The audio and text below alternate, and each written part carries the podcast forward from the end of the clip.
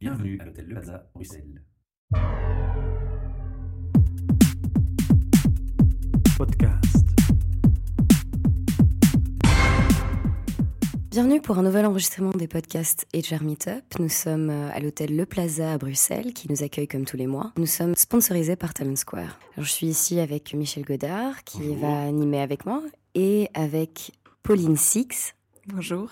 Bonjour. Alors Pauline, un petit mot pour te présenter d'abord pour les auditeurs. On va parler aujourd'hui d'expatriation, un sujet notamment lié à l'événement de la semaine passée, jeudi 15 janvier, où nous avions ici au Plaza un dîner autour de ce thème. Alors avant d'aborder le, corps du sujet, euh, donc te présenter en quelques mots ton parcours et qu'on fasse connaissance, les auditeurs et toi. Merci. J'ai une formation de, de psychologue euh, d'entreprise et j'avais fait à l'époque mon mémoire sur le coaching d'équipe dans le sport et dans l'entreprise, ce qui m'a permis directement après mes études de rejoindre un cabinet de coach. En tant que junior coach, je me sentais pas tout à fait crédible et légitime. Et suite à ça, après trois ans, j'ai bifurqué dans la consultance chez Deloitte Consulting. tant que coach Euh, Non, en, faisant de la consultance Human Capital, Mhm. donc tout ce qui est euh, programme management, change management et tout ça, et communication aussi. Et il se fait que j'ai eu la possibilité de partir vivre à l'étranger avec mon mari. Donc on est parti à Shanghai. On y a vécu pendant cinq ans. Donc on est parti à deux, on est rentré à cinq. Entre-temps, on est six à la maison. Et pourquoi je dis ça? Parce que l'expérience de l'expatriation en tant que femme, en tant qu'employée et en tant que mère aussi, ont été une expérience hyper enrichissante. Et c'est en rentrant de Chine il y a deux ans que, avec mon associé Eleonore Van Rek Oversol, nous avons lancé Bright Expat. Déjà dans le terme, il y a expat. Oui, voilà. Donc, Donc, Ah, tu as déjà quoi eu deux employeurs, si je comprends bien? Ou tu as toujours été Non, indépendante finalement? je- parce qu'en Chine, j'ai travaillé. En Chine, j'ai travaillé Ah. pour euh, Future Step et là, j'étais training manager pour euh, la région euh, Asie. Ah. Donc, euh, depuis l'Inde, y compris le Japon, en passant par la Chine, la Malaisie et Hong Kong et Singapour. Et en rentrant en Belgique, comme c'était notre choix de rentrer, mon mari est entrepreneur, lui, bah, j'ai démissionné et puis voilà, j'ai voulu me retrouver un projet. Et en fait, le projet qui me semblait le plus proche de la réalité que je connaissais, c'était avec quelque chose qui, qui touchait aux expats, quoi. J'avais envie- Cette expérience t'a vraiment marqué. Ah oui, j'ai adoré, j'ai vraiment bien aimé. Évidemment, la Chine, c'est pas toujours facile de s'en sortir quand on connaît pas la langue. Ceux qui étaient déjà là étaient des points de chute pour ceux qui arrivaient, pour pouvoir poser des questions, faire ses courses, etc. Donc ça m'a déjà amusé de le faire de façon informelle et euh, amicale.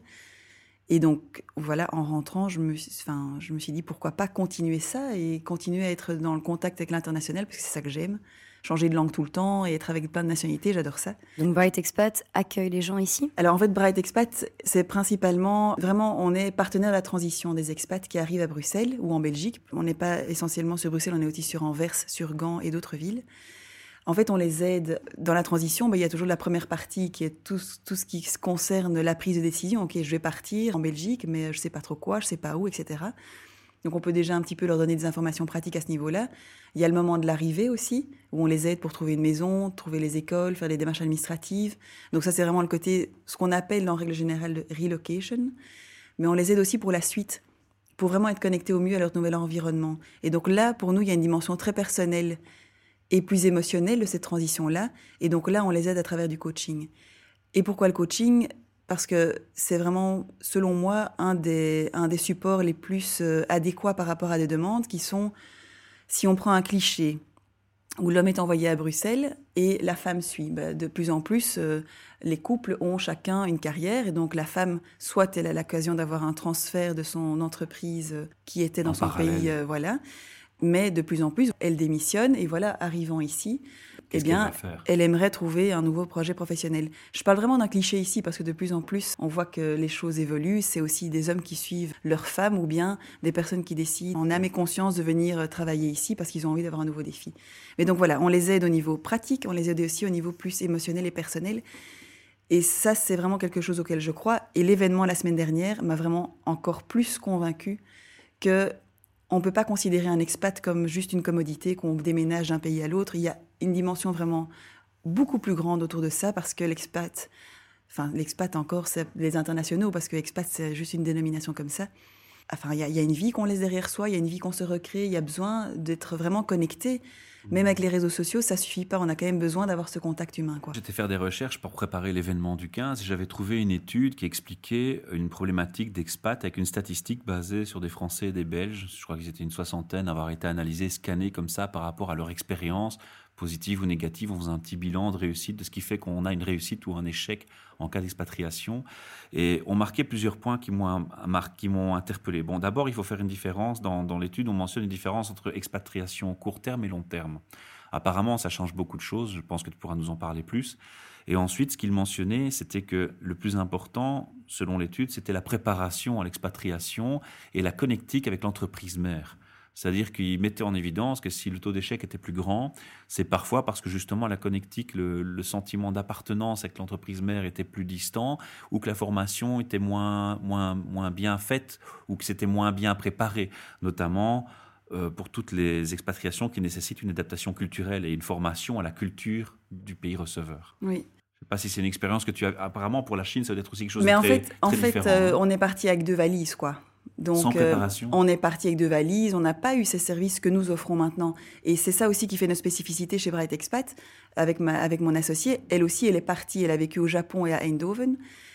Eh bien voilà, elle est partie. Vous avez pris une leçon. Je vais pas dire la fleur au fusil. tir, en fait. Mais c'est même pas corriger le tir, mais c'est peut-être aussi euh, sur base du vécu, parce que je pense Voilà, que c'est ça, ouais. ce partage-là, c'est le plus important. Et l'accueil chaleureux, il y a rien de tel. On aime être reçu dans une, avec une jolie table dressée et des bons mets, mais c'est la même chose, je pense. C'est juste, c'est cette petite dimension humaine. c'est- pas grand-chose, hein, mais euh, je trouve que cette écoute-là est, plus- est- est vraiment importante, quoi. Aussi, l'expatriation souvent capote parce que euh, la personne qui accompagne celui qui est envoyé n'est pas heureux. Donc le- l'expat, le- l'employé, on va dire, va remettre en question cette, sa mission euh, professionnelle parce que euh, sa, sa moitié n'est pas si heureuse sur n'est pas place. heureuse, Oui. ça pose des problématiques enfants. Exactement. Il faut bien sûr faire attention avec le fait que les les couples qui voyagent et qui passent d'un pays à l'autre, c'est pas pas toujours l'homme qui voyage et la femme qui accompagne, c'est la femme qui est envoyée, l'homme qui suit aussi. Enfin, vraiment, tout existe. Et puis, il faut un petit peu repenser toute cette façon de, enfin, avec la crise, un petit peu repenser toute cette façon d'accueillir les expats euh, à Bruxelles, quoi. Je pense que c'est un phénomène aussi qui va s'accroître puisqu'on va dans une mondialisation, les gens bougent de plus en plus. Bon, moi déjà dans mon travail personnellement, j'ai des gens qui viennent d'autres pays aussi. Donc c'est clair, il est évident que les gens sont beaucoup plus mobiles et sont invités à être plus mobiles. Oui, exactement. Et en fait, c'est pour ça que moi, je- je- j'emploie le mot expat parce que c'est plus facile à comprendre pour les gens, mais on pourrait parler des internationaux. Parce qu'énormément de jeunes viennent à Bruxelles, cœur des institutions européennes, pour venir travailler. Donc c'est vraiment, OK, ils sont, ils sont diplômés, ils décident de faire le grand pas d'aller vivre ailleurs, tout comme ils pourraient faire, j'en sais rien, moi, venant de Paris à Lyon ou ailleurs, mais voilà, ils vont à Bruxelles. Donc c'est quand même un changement de pays, avec des procédures, des enregistrements à la commune qui peuvent être compliqués. C'est pour la- l'aspect pratique. Donc ça, ce sont des jeunes diplômés. On peut avoir des couples sans enfants qui arrivent et qui fondent une famille, par exemple. On va avoir aussi le célibataire qui arrive, qui trouve une femme qui n'est peut-être pas du même pays d'origine que lui. Donc Et ce sont des couples inter... Voilà, et qui sont des couples interculturels, mais qui à la fois ont trouvé leurs racines à Bruxelles parce que c'est là qu'ils se sont rencontrés, parlent peut-être français ensemble, alors que l'un parle polonais et l'autre espagnol. Il y a aussi une nouvelle vague de personnes dont les enfants sont partis, ont quitté le nid et qui décident à ce moment-là de bouger. Donc euh, c'est au fond cette tranche d'âge 50 ans, c'est aussi une tranche qui voyage. Et puis alors, il y a après, les- il y a les retraités qui se disent, tiens, Bruxelles, c'est vraiment une place sympa pour vivre. Pourquoi pas, au lieu d'aller dans le sud de la France, m'installer à Bruxelles. Au niveau culturel, c'est très intéressant. C'est une, une ville assez dynamique qui bouge. Anvers aussi. Eh bien voilà. Donc, c'est pour ça que expat, c'est facile. Ça permet un petit peu simplement de donner un label, une étiquette sur ces personnes-là. On peut parler d'internationaux, par exemple. Enfin, c'est une autre façon de, de les qualifier aussi. Et à propos des coachings, donc de formation, vous êtes psychologue du travail. Oui. J'imagine que ça joue pas mal dans le, dans le côté coaching dans ce cas-ci. Alors pour moi, il y a une, quand même une grosse distinction entre coaching et psychologie. hein. La psychologie, c'est vraiment, euh, on, on traite principalement des souffrances du passé, tandis que le coaching, c'est vraiment établi dans une période limitée pour un objectif bien prédéfini, qui est euh, évalué euh, à période euh, rapprochée en fonction, en fonction des sessions. Donc ça, c'est vraiment une intervalles. distinction très Mhm. très importante à faire. Maintenant, le coaching, moi, je me suis jamais présentée comme je suis psychologue. Ça me fait toujours bizarre. J'ai fait les études de psychologie, mais je ne me considère pas comme psychologue. Vous le prenez plutôt comme un bagage. Moi, je le prends comme un bagage, voilà. Et j'ai toujours été dirigée vers tout ce qui est RH. C'est ce qui m'intéresse, c'est ce qui m'a toujours intéressée. Donc, je ne me considère pas qu'une psychologue clinicienne avec une formation à l'écoute plus développée et qui a certainement aussi tout le support nécessaire à accueillir une souffrance, qu'elle soit grosse ou petite. Donc, moi, ce qui m'intéresse vers le coaching, c'est le fait qu'on amène à l'in- à l'indépendance, qu'on a un objectif qui est prédéfini et qui permet vraiment euh, d'atteindre quelque chose en sortant d'une zone de confort. Alors, au niveau des expats, effectivement, j'avais mentionné le côté personnel et émotionnel. Simplement, ça me permet de faire aussi un peu une distinction avec le côté pratique de la reloc, on va dire. Mais, mais le coaching, pour On n'est moi... pas focalisé que sur le travail, il y a tout ce qui est autour. Oui, c'est ça. Il y a tout ce qui est autour. Et puis euh, le coaching, effectivement, hein, ça peut être lié au travail. Voilà, c'est euh, comment une personne désire se réorienter professionnellement. Elle pour avoir un objectif bien précis, comme voilà, je voudrais retrouver un job dans une entreprise de moyenne taille et avoir ce type, euh, ce type de fonction. Une personne qui justement euh, a été transférée mais tourne un petit peu en, en rond euh, dans, dans, son, dans son job. En fait, pour moi, l'avantage du coaching, c'est quoi? C'est d'optimiser vraiment l'expérience de l'expatriation. C'est de se dire, OK, comment je peux prendre le meilleur de cette expérience-là? Et enfin, trouver ça génial, quoi. Après, rentrer dans son pays et pouvoir partager et, et discuter avec plaisir autour de ça plutôt que de se dire que c'est lourd, que c'est difficile, etc. Donc, c'est plutôt, une, plutôt un état d'esprit, quoi. Ça peut être aussi un coaching euh, à, à ce sujet-là. C'est tellement, il y a autant de coaching possible que de personnes euh, C'est ce que j'allais dire, ouais, il y a autant de cas de figure qu'il y a autant de personnes différentes dans le monde. En fait. Exactement, Ouais, exactement. Donc c'est assez vaste. Ouais. Alors moi, je voudrais revenir sur le côté euh, observation, parce que tu as un- un- une, position particulièrement intéressante pour donner un feedback, c'est que tu, tu es le premier témoin des difficultés des gens. Alors quelles sont les difficultés qui, qui sont systématiques, qui reviennent presque en permanence, auxquelles tu es confronté? En fait, je parlerai plutôt d'incertitude. Souvent, on peut parler de missions qui vont de... Effectivement, tu parlais de court terme et de long terme tout à l'heure. Oui. J'avais même pas répondu à ta question, mais ça peut être une incertitude par rapport au délai. Une incertitude au niveau administratif, par exemple, c'est quand même assez lourd pour ceux qui viennent s'installer. Maintenant, euh, quand quelqu'un veut lancer un business à Bruxelles, il faut, il faut quand même trouver les bons interlocuteurs pour pouvoir euh, lancer son, son propre, sa propre activité. C'est un manque de prise en charge, il n'y a pas assez de structure pour vous si, aider? Si, il y en a, il y en a. Enfin, disons que enfin, c'est vrai que moi je les connais parce qu'évidemment, C'est ton on- secteur, C'est mon secteur et c'est certain. Mais donc, du coup, je pense que les personnes que je rencontre ou que mon équipe rencontre, évidemment, il y a la plus-value de, la connexion que nous avons, nous, avec le réseau euh, qu'on a créé pour pouvoir les aider comme je disais, en faire une transition la plus lisse et la plus, la plus facile possible.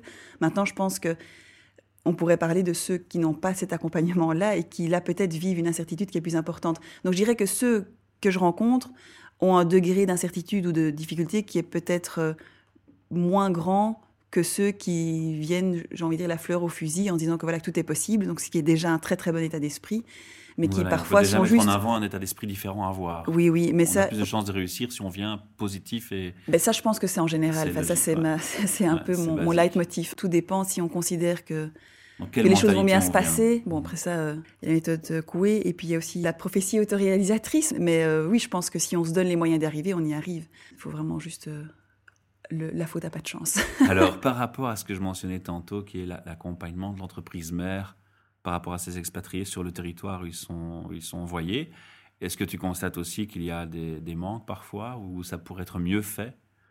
Est-ce que votre rôle finalement ne dépend pas en fait de cette fameuse prise en charge de préparation? C'est-à-dire que tu aurais plus de chances d'avoir de travail et de requêtes si l'entreprise prépare mal ses expats Je pense pas. Je pense pas. Je pense que je pense qu'on on, on a arrêté de penser qu'un employé était euh, juste euh, un numéro. Je pense que on- voilà, on, on le considère vraiment euh, un être humain dans, dans son ensemble en général. Ça dépend pas des tailles d'entreprise, parce qu'une grosse entreprise en général a des structures mieux faites et, et mieux, mieux Oui, organisées. mais du mieux- coup, c'est très très pro- process. Ben justement, mais parfois les process enlèvent un petit peu aussi euh, le côté humain, quoi. Je Ouais. reviens avec le côté humain parce que je trouve que c'est vraiment super important. C'est un peu ça qu'on met qu'on met en avant aussi quand on parle de nos activités, quoi. La taille de l'entreprise, je ne suis pas sûre qu'elle soit un facteur pour une bonne prise en charge. une ou bonne pas. prise en charge ou pas. Je pense que c'est vrai que si euh, les personnes ont la chance d'arriver avec une prise en charge, c'est euh, c'est juste du bonus, quoi.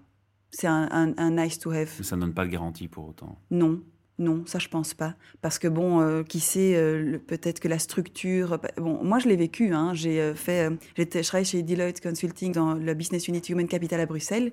J'ai eu le transfert vers le bureau de Shanghai. C'est la même boîte, mais ça n'a rien à voir, quoi. C'est rien à voir. Donc une différence culturelle, on doit aussi complètement, tantôt. et, et ça du coup, ça influence le management, ça influence la façon de gérer un projet. C'est c'est tout à fait différent, quoi. T'es confronté à des chocs culturels souvent dans tes accompagnements? Oui, par exemple, j'ai eu euh, des Saoudiens. C'était très amusant parce qu'en Arabie Saoudite, la femme ne peut pas conduire. On faisait un- un- une recherche de maison à Anvers et c'était rigolo parce que enfin, moi, j'arrive à me garer toujours dans des, dans des places qui sont minuscules ou me, gare- me faufiler partout. Voilà, voilà j'ai. Ils étaient impressionnés. Ça les faisait marrer et puis on parlait des, des enfants et puis ils me disaient ah oui mais en Belgique les gens n'ont pas beaucoup d'enfants Et alors, il me disait, euh, chez nous, euh, on est 12 frères et sœurs, donc euh, il disait, genre, en termes de production line, ça fait beaucoup. Si on considère, après, voilà, qu'en moyenne, les enfants, peut-être que c'est 1,4 en Belgique ou 2, quelque chose comme ça, et que là-bas, c'est aux alentours de 10. Voilà, on plaisantait là-dessus. Mais le côté, euh, la femme qui conduit, et j'avais mes deux Saoudiens dans la voiture, je trouvais ça quand même assez comique. Alors revenons, revenons justement sur la, la femme, pardon de t'interrompre, et les enfants. Oui. Est-ce qu'il y a des grosses problématiques spécifiques pour la femme et les enfants? Bon, la femme, tu l'as déjà mentionné. Il y a le fait de se recaser dans un secteur, dans une, un plan de carrière, court terme Oui, ou long terme, plan de carrière ou pas. hein, oui. ou pas, et les enfants. Vous faites du coaching aussi avec les enfants? On connaît des professionnels qui le font, donc on oriente alors. On, mais on oriente parce que voilà, on a, on a quand même eu l'occasion de, de rencontrer beaucoup de personnes compétentes, donc on oriente en fonction des questions. Ben voilà, on se, on, on ne prétend pas pouvoir répondre à tout, et ce serait peut-être à mon avis un petit peu euh, prétentieux de notre part. Par rapport aux enfants, il y a tout le principe de ces enfants qui déménagent non-stop, d'école internationale en école internationale, donc qui gardent le même cursus, mais ils n'ont pas l'impression d'appartenir à un pays en particulier, quoi. Et ça, c'est quand même pas évident. Coupable.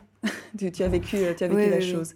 Enfin, ce serait intéressant de voir aussi ce que, ce que tu en penses, toi. Donc, ça s'appelle euh, Third Culture Child, la façon dont on dénomine ces enfants qui, euh, qui voyagent d'un pays à l'autre et qui, justement, n'ont plus un sentiment d'appartenir à, une, à un endroit en particulier. Tu as la première culture qui est la, la, la culture de ton pays d'origine, la deuxième culture qui est la culture du pays d'accueil, et puis toi, ben, tu es un peu dans un espèce de no man's land. C'est pas facile toujours pour ces enfants-là de bouger, euh, de bouger d'un pays à l'autre. Donc, je suis pas à même de pouvoir donner beaucoup de faits par rapport à tout ça. Maintenant, ce que je me rends compte, c'est que je trouve que les enfants arrivent dans une structure scolaire d'une école à l'autre, donc pour eux, c'est facile de faire plug and play. Pour la personne qui travaille, elle arrive de son entreprise dans un, dans un endroit vers l'autre endroit, bah, c'est aussi du plug and play. Mais pour celui ou celle qui accompagne, c'est surtout là que ça se situe. Euh, Trouver un peu ses marques, c'est surtout pour cette personne-là, je trouve que c'est le plus difficile. Alors justement, on, va, on, a, on a mentionné l'événement de jeudi passé sur l'international. Je vais te laisser donner le feedback sur l'événement. On attend ça avec impatience. J'ai- trouvé que c'était bon, très très bien organisé certainement, mais aussi le, endroit. le, le sujet, le sujet me passionnait puisque c'était sur la mobilité, la mobilité internationale. Je suis, je suis encore surprise du challenge que IBA Mhm. Euh, je me demande vraiment comment ils vont y arriver. Parce qu'il y a eu énormément de bonnes idées, mais voir comment les implémenter. Et ça m'a conforté dans l'idée que un employé n'est pas une commodité, est vraiment une personne dont il faut tenir compte à la fois au niveau professionnel, bien sûr, pour avoir des challenges, euh, continuer à se développer, etc. Donc, ce que les HR font très bien, mais à la fois en tant que personne avec une vie de famille ou une vie personnelle en tout cas, euh, des attaches comme des amis et autres, ça, je pense que c'est vraiment euh, crucial. Et donc, dans les échanges qu'on a eus, parce qu'en plus, j'étais à la table avec euh, Estelle, Mhm. euh, qui est Estelle HR, euh, voilà, qui est HR business partner chez IBA. Et, et les échanges qu'on a eus, ça me donne vraiment envie d'aller plus loin. Et donc on en a parlé, mais ce serait pour euh, 2016 où on aura l'occasion de, de parler peut-être un petit peu plus loin de, de ces projets-là. Mais euh, je- mon expérience personnelle et professionnelle m'ont permis de donner, euh, je pense, un input, un input Voilà. de qualité. Toi, tu as eu euh, le sentiment de pouvoir apporter des- ton oui. expérience. Est-ce que par contre, tu as appris aussi des, des échanges qui se sont faits autour de la table, des choses nouvelles? Ben, j'ai rencontré des personnes euh, vraiment intéressantes Uh-huh. et j'ai été confortée dans, dans, dans mon projet. J'ai va- j'ai validé, j'ai vraiment validé pour moi les idées qu'on a et, et nos services et la façon dont on peut euh, présenter nos services et aider, euh, aider les expats. Ça m'a même fait penser à d'autres choses. Une Donc, belle euh, expérience pour conclure. Alors. Oui, une très belle expérience et j'étais ravie. On essaiera de refaire un événement international chez Charmy Meetup de temps en temps. euh, je crois que c'était un, un bon projet. C'était euh, riche aussi pour nous Mais les- en termes d'apprentissage. en plus, vu, l'évolution en général, euh, la façon dont On va les y gens... traîner de plus en plus. Voilà. Alors avant de conclure cette interview, on a ma- malheureusement que 15 minutes au micro. Euh, on n'a pas le temps de tout dire. Il y a pourtant encore beaucoup de choses à dire. Ce que je te propose de faire, c'est que les gens puissent aller sur ton site euh, te contacter, pour te contacter Oui. ou trouver d'autres informations qu'on n'aurait pas mentionnées au micro sur Bright Expat. D'accord. Alors je te propose de donner l'URL du site, même si on la mettra en dessous du podcast. D'accord. facilité. Donc c'est www.brightexpats.com. Donc B-R-I-G-H-T-E-X-P-A-T-S.com. Voilà.